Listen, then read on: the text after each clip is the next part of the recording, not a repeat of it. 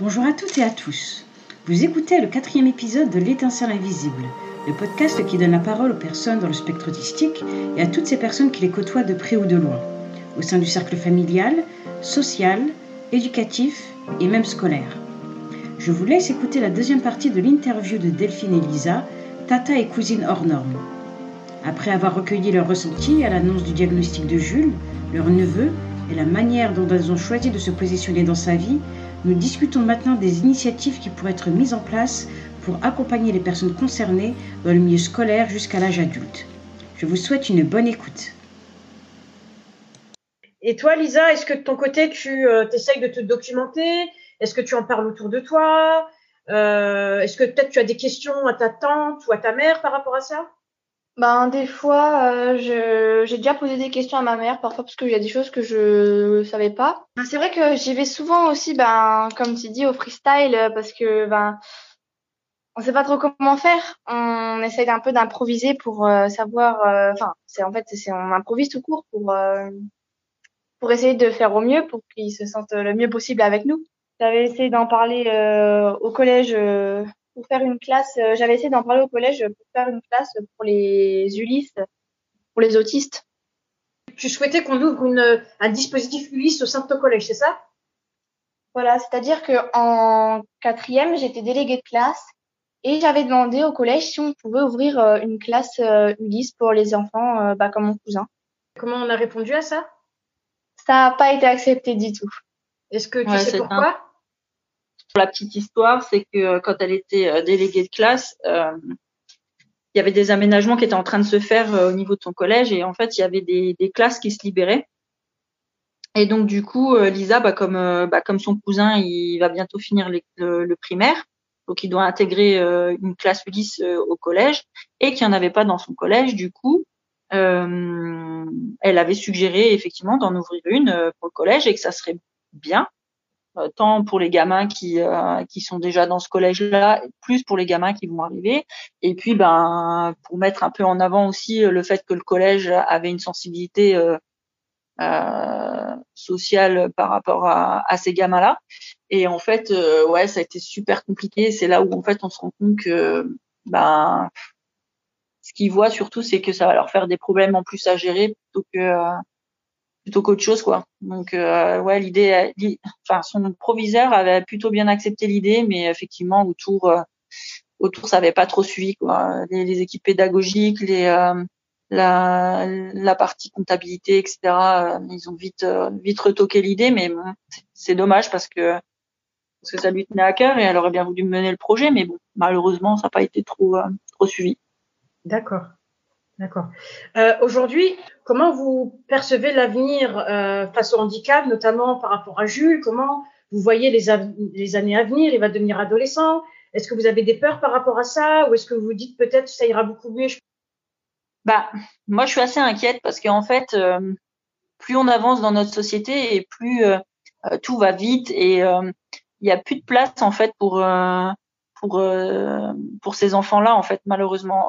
Il y en avait déjà pas beaucoup avant, mais là avec le temps, je me rends compte que plus les années passent et pire c'est et pire c'est parce qu'on est sur de plus en plus du, digital sur sur un, des rythmes de vie qui sont qui sont assez fous où on parle de rentabilité où on parle de capitalisme à fond les gamelles et c'est sûr qu'avec des enfants comme ça on peut pas parler de ça et donc du coup euh, pour les intégrer dans la société d'aujourd'hui ben ouais ça c'est compliqué. Effectivement ça fait peur. Ça fait peur parce que tu te dis que ben comment ils vont pouvoir euh, arriver et à, se- et à se mettre dans des euh, dans des situations euh, moins moins complexes et qui peuvent être aussi enrichissantes pour eux parce que euh, hormis les mettre dans un dans un entrepôt et puis leur faire faire euh, des je, je stigmatise un peu le truc mais euh, leur faire faire euh, du, du collage de carton ou de l'emballage de, de je sais pas quoi et puis euh, enfin je, je vois pas en quoi ça va être gratifiant pour eux et Ce que tu perçois, c'est qu'il va finir sur une voie de garage et qu'on va pas forcément s'intéresser à ses euh, à ses capacités, à ce qu'il aime faire. C'est qu'on va on va le diriger automatiquement vers un métier, métier manuel, même si au final c'est peut-être Ouais. pas ça dans lequel il excelle. Quoi. C'est exactement ça. J'ai vraiment l'impression que c'est bon, bah ces gamins-là, ils vont arriver sur le marché du travail. bah, Qu'est-ce qu'on va en faire, quoi? Eh ben allez hop, on va les foutre dans un dans un ESAT ou je sais pas. Un ESAT, un établissement et service d'aide par le travail, est en France un établissement médico-social de travail protégé réservé aux personnes en situation de handicap qui aide à leur insertion ou réinsertion sociale et professionnelle. Le travail en ESAT est réservé aux travailleurs handicapés qui, du fait de son handicap, est dans l'impossibilité de travailler dans un milieu ordinaire. Les ESAT disposent de personnel d'encadrement et de travailleurs sociaux grâce aux crédits accordés par l'État. Quoi et puis voilà bah ils font ça ils font ça. Alors que euh, pourtant dans d'autres pays c'est complètement différent la sensibilité est différente. C'est vraiment c'est le gamin il a quoi comme sensibilité? Quel handicap quel autre qu'est-ce qu'il sait faire? Eh ben allez hop euh, on s'en enfin voilà il y a des gouvernements qui bah, notamment euh, dans les pays du nord hein, on va pas s'en cacher hein, mais voilà il enfin si le gamin il est il a des, des, capacités en mathématiques ou autres et qui et qu'il est super doué sur certaines choses, ouais, ben peut-être qu'il pourra faire de l'informatique, peut-être qu'il pourra faire d'autres domaines, mais mais nous en France, on a on a ce, cette barrière là. Dès qu'on a posé le mot handicap, j'ai vraiment l'impression que euh, que bah t'es es dans une t'es dans une bulle complètement à part de la société et puis on fait faire deux trois trucs histoire de dire que ben t'es pas euh, t'es pas comment dire euh, dépendant de tout le monde et euh, et en fait c'est alors que pas du tout c'est des enfin moi je pense que Jules quand il sera ado euh, ce sera un gamin qui sera capable de de faire plein de choses et, et de bosser avec ses mains comme bosser avec avec sa tête mais que malheureusement il, il, va se retrouver dans un dans un système un peu un peu pourri parce que franchement, je, enfin, j'ai pas d'autres mots. C'est vrai que c'est un peu compliqué. Je, je pense pas qu'il ira dans, dans, un bon truc. Après, la chance qu'il a, Jules, c'est qu'effectivement, son papa travaille dans le bâtiment et qu'il a toujours dit que voilà, il, il, le prendrait sous son aile. Mais bon, voilà, ça, ça reste du, ça reste du manuel. Il sera avec son papa, donc ce sera bien. Mais, euh, mais son papa, voilà, il travaillera pas jusqu'à ses 80 ans, tu vois ce que je veux dire. Donc, euh, donc Jules, malheureusement, il, sera toujours cantonné à ce genre de, de tâches, à moins qu'on ait des, des, modifications à ce niveau-là entre-temps. Mais je pense pas que les changements de mentalité se fassent en un claquement de doigts. Je pense qu'il va se passer une perte de génération. Quoi. faisais référence à ce qui se faisait à l'étranger, notamment dans les pays nordiques. Comment tu penserais qu'on peut faire la différence en France, en fait, pour aider quelqu'un comme Jules? Il faut, il faut sensibiliser le, le gouvernement, mais de créer que, ils ne savent faire que de créer des structures pour accueillir des gens euh, qui ont un handicap lourd ou pas lourd. Ou J'ai l'impression que le développement de, de, de l'enfant, c'est c'est pas c'est pas que c'est pas la priorité. Tu as vraiment l'impression que c'est bon, il faut les mettre quelque part. On va les mettre où? J'ai l'impression que vraiment la première question c'est celle-ci. C'est pas et qu'est-ce qu'on en fait? Et comment on va les gérer? Et machin etc. Plutôt que de se poser la question inverse, il y a des étapes à passer, savoir ce qu'ils savent faire, ce qu'ils savent pas faire, ce qu'ils aiment faire, ce qu'ils aiment pas faire. Et après, il faut sensibiliser les entreprises, il faut oui, parce que mine de rien, même dans les entreprises, enfin, moi je vois dans la mienne, euh, à l'heure d'aujourd'hui, faire rentrer des gamins comme Jules dans mon entreprise, mais ça serait inconcevable. Inconcevable parce qu'on parle que de rentabilité et de euh, et de euh, et de productivité et de et de satisfaction client, etc., etc. Et je trouve ça je trouve ça hyper dommage quoi hyper dommage parce que c'est des gamins qui pourraient qui pourraient très bien travailler dans mon entreprise donc je travaille dans, dans un entrepôt euh, bah, il pourrait parce qu'on a des on a des endroits qui sont hyper sécurisés et il n'y a pas forcément besoin de manipuler des, des, des appareils euh, dangereux ou autres. Mais ils pourraient travailler et travailler à leur rythme et faire ce qu'il faut. Mais comme on parle toujours de rentabilité etc c'est super euh, c'est super chiant pour euh, pour les pour, les faire venir dans, dans des structures comme ça. Par contre voilà pour pour avoir bonne conscience eh ben tu on va faire appel à un un ESAT pour faire euh, de la fabrication de carton, euh, euh, une opération de stickage sur sur un produit, etc., etc. Et puis voilà, tu as, bonne conscience en te disant bah voilà, tu as fait travailler un ESAT pendant pendant 20 jours quoi. Alors qu'en fait le, le, but pour moi ça serait qu'il n'y ait plus d'ESAT. Est des, que, que ces gamins-là puissent venir travailler dans des entreprises, que ce soit de la jardinerie, que ce soit peu importe, de l'informatique ou autre, euh, il y a, y a, plein de trucs à faire. Ils peuvent travailler en binôme avec des avec des, des cadres ou des chefs d'équipe ou même des ouvriers ou des techniciens, peu importe. Tu peux, tu peux le faire comme un autre employé, mais mais les mentalités sont complètement différentes parce que on parle que de rentabilité et on parle pas de bien-être de bien-être de, de, de, salariés ou même de d'enfants ayant un, un, handicap, ce qui est pas le cas aujourd'hui dans les dans ces pays-là du, du, Nord où c'est carrément carrément différent. Tu te retrouves avec des gamins qui bossent en binôme avec des gens normaux, j'aime pas le terme, mais neurotypiques. Voilà, c'est ça, des, des, des, gens comme toi et moi, où on va être dans un environnement de travail, euh, voilà, et on pourrait très bien euh, intégrer ces personnes-là et leur donner des tâches euh, valorisantes. Après, peut-être pas aussi complexes que toi tu pourrais les, tu pourrais faire, mais tu peux, enfin, voilà, pas juste les cantonner à mettre un bout de colle sur un carton et voilà quoi. Enfin, je résume un peu trop vite la, la situation, mais non, mais je pense que tu, il y a beaucoup de vérité dans ce que tu dis et voilà, c'est clair que la France a vraiment ce, cette réputation, mais qui est euh, qui est avérée de euh, de pas euh, vraiment euh, entre guillemets, je sais pas si capitaliser c'est le bon terme, mais de pas utiliser les ressources qui y sont disponibles. Et je pense vraiment que que les, la différence par rapport à il y a 15-20 ans en arrière, c'est que avant on ne stigmatisait pas les, les enfants, donc on, on ne disait pas qu'ils étaient autistes sévères ou pas, et du coup on leur mmh. laissait quand même une chance. Donc il n'y avait pas d'étiquette. Et euh, je me souviens, moi encore, quand j'étais euh, en primaire, j'avais deux, trois élèves comme ça, mais à aucun moment on les a exclus, à aucun moment on les a, euh, on les a rejetés. Ils ont évolué à leur rythme, ils, sont, ils ont gardé leur spécificité, ils ont fait leur petit bout de vie, mais ils n'avaient pas d'étiquette disant je suis handicapé, j'ai tel, tel et tel souci. Et ils ont, ils ont toutes des vies aujourd'hui, enfin des vies professionnelles, des vies familiales. Et la grosse différence par rapport aujourd'hui, c'est que bah, cette étiquette, ces diagnostics, c'est euh, le fait d'avoir un dossier MDPH, le fait d'avoir des, euh, euh, même à l'école, le fait d'avoir des, des cursus spécifiques font que, bah, au fil des années, ben, j'ai l'impression que l'étau se resserre en fait. Une fois qu'on est un peu sur une voie de garage et qu'on a qu'on est qu'on n'a pas eu de chance en fait, euh, qu'on est tombé, enfin que le train a déraillé entre guillemets, ben, c'est très dur de le remettre sur les rails et de, de faire en sorte qu'il ben, qu'il se dirige vers le, la prochaine gare.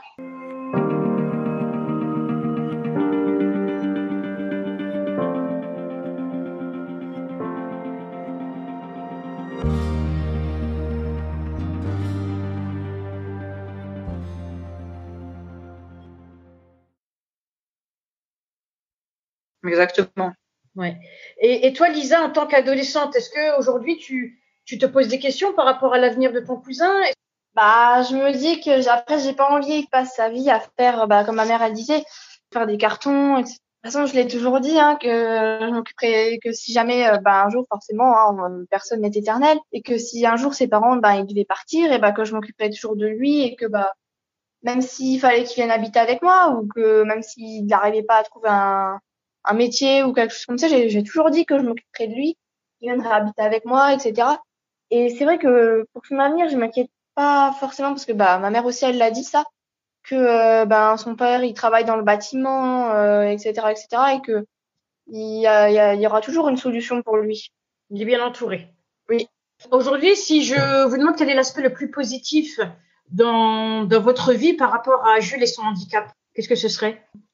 Moi, je trouve que depuis un certain temps, je trouve qu'il est devenu beaucoup plus affectueux et ça, je trouve que c'est super cool. Je pense sincèrement le truc le plus positif que je pourrais retirer de bah, de son handicap en fait, c'est euh, ce ce côté en fait euh, où enfin où j'ai su garder mon calme en fait. Le plus compliqué, c'est quand quand t'as une crise ou quand ou quand t'as un énervement ou sur quelque chose où tu vois qu'il perd patience ou autre eh ben en temps normal avec un, autre gamin tu aurais tendance à t'énerver et à lui que t'es pas d'accord avec lui et que machin etc et tu vois monter un peu plus en pression. Et c'est vrai qu'avec lui on a tendance à justement à temporiser à garder le calme parce que si toi tu perds ton calme là c'est c'est exponentiel quoi. Là il se il se il se met dans sa bulle et t'en fais plus rien jusqu'à la fin de la journée quoi. Et là du coup bah le fait euh, d'être confronté à ça en fait c'est un côté de ma personnalité pas que je soupçonnais pas mais qui m'a que du coup je mets un peu plus euh, en développement on va dire. Je, je fais plus attention quand je suis avec lui je fais à voir comment il perçoit les choses je suis beaucoup plus calme et beaucoup plus posée quand euh, il est là que quand euh, je suis avec juste Lisa et Sacha qui vont me retourner l'appartement par exemple. D'accord. c'est vrai qu'avec Jules ouais je suis beaucoup plus calme et j'essaye de plus temporiser. Donc ouais ça c'est un point positif ouais si aujourd'hui vous aviez droit à un souhait pour améliorer son quotidien, ce serait lequel? Bah moi je, enfin moi j'aimerais bien que par exemple euh, ce soit un peu moins mal vu en fait le, le handicap par la société en général. Parce que je trouve que les gens directement quand tu parles d'autisme ou de handicap ou, euh, d'autres sujets, euh, les gens ils te, ils, te regardent tout, de suite mal et que franchement je trouve que ça ça devrait changer parce que on est quand même en 2020 et maintenant bah ça devrait être euh, ça devrait plus choquer les gens. Ça devrait même je dirais pas que ça devrait être normal mais ils devraient pas le prendre comme ils le prennent maintenant et changer un peu leur mentalité. Moi, si j'avais un souhait, ça serait sincèrement qu'ils euh, puissent euh, acquérir une autonomie euh, cadrée, dans le sens où, par exemple, euh, j'aimerais bien, tu vois, par exemple, qu'ils fassent, par exemple, comme une une résidence de d'anciens, tu vois, où ils ont chacun leurs petits appartements, où ils, où ils s'autogèrent, mais qu'en même temps, qui soient encadrés où tu es euh, bah, des, des salles communes de, de, repas par exemple ou des salles communes euh, pour faire des, des jeux ou etc machin entre eux mais qu'il ait euh, son petit studio ou son petit appartement tu vois où il puisse ben avoir ses, ses petites affaires perso son petit environnement à lui tout seul tu vois être pas dépendant de nous que nous ben on, on l'est pas à charge entre guillemets hein, je m'entends hein, quand je dis ça hein. Et que euh, et qu'en même temps bah il il rentre un peu dans le dans le cursus tu vois de la normalité. Parce que c'est c'est dommage tu vois tout à l'heure tu me posais la question ouais euh, comment tu vois son avenir en tant qu'adolescente. Mais tu vois tout ça ça n'existe pas. Et moi ça ça me fait peur parce que je me dis bah demain euh, bah Jules ce sera une charge. Ce sera une charge pour euh, ses parents. Une fois que ses parents seront plus là bah ce sera une charge pour son petit frère et donc du coup je me dis bah c'est dommage parce que bah parce qu'on se conditionne comme ça alors qu'il faudrait pas quoi il faudrait justement qu'ils puissent. Bon après, je sais bien, en fonction des handicaps, hein, tu as des handicaps qui sont très lourds que, pour lesquels tu peux pas faire ça, mais mais des handicaps qui, qui le permettent. Euh, c'est pas parce que tu es autiste que tu euh, que tu sais pas gérer quoi. Enfin, tu vois. Et, et moi, je pense que bah ouais, c'est ça serait vachement bien de, de partir sur ce genre de, genre de structure. Un peu comme ça se fait en Suède, hein, parce que clairement en Suède, ils ont ils ont clairement mis en place des petites maisons hein, où les où les personnes porteuses de handicap sont accompagnées par des personnes, euh, des professionnels formés. Et c'est exactement ce que tu viens d'expliquer. Quoi. Donc c'est clair que c'est un projet euh, réaliste et concret mm. en fait. Ouais bah tu vois je savais pas que ça existe en Suède mais ouais tu vois bah si ça existe. comme quoi. ouais ouais ouais.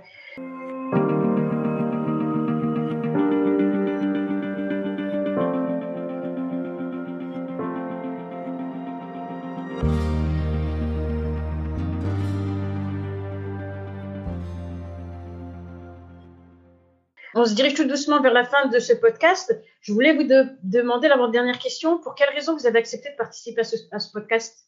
Eh ben déjà parce que euh, on est super contente euh, en fait euh, de voir qu'il y a des gens qui bah, qui vont essayer de faire quelque chose pour sensibiliser d'autres personnes à ce sujet et puis c'est important d'en parler parce que plus on en parle et plus le, le handicap devient une normalité en fait dans le dans l'environnement de tous les jours. Et j'ai l'impression que moins on en parle et moins ça devient euh, quelque chose de, de, de, de, préoccupant on se dit bien souvent oui oui bon bah le handicap c'est un second sujet ou voire un troisième. Et du coup le fait d'en parler de marteler moi je trouve que c'est super parce que bah parce qu'il faut que les il faut que les gens autant dans notre entourage que que bah dans les entreprises, que dans au niveau du gouvernement, au niveau des, des générations qui vont venir, il faut vraiment les sensibiliser. C'est un peu comme l'environnement, tu vois. Et l'environnement, on en a martelé, euh, on en a parlé depuis euh, Tchernobyl, et, etc.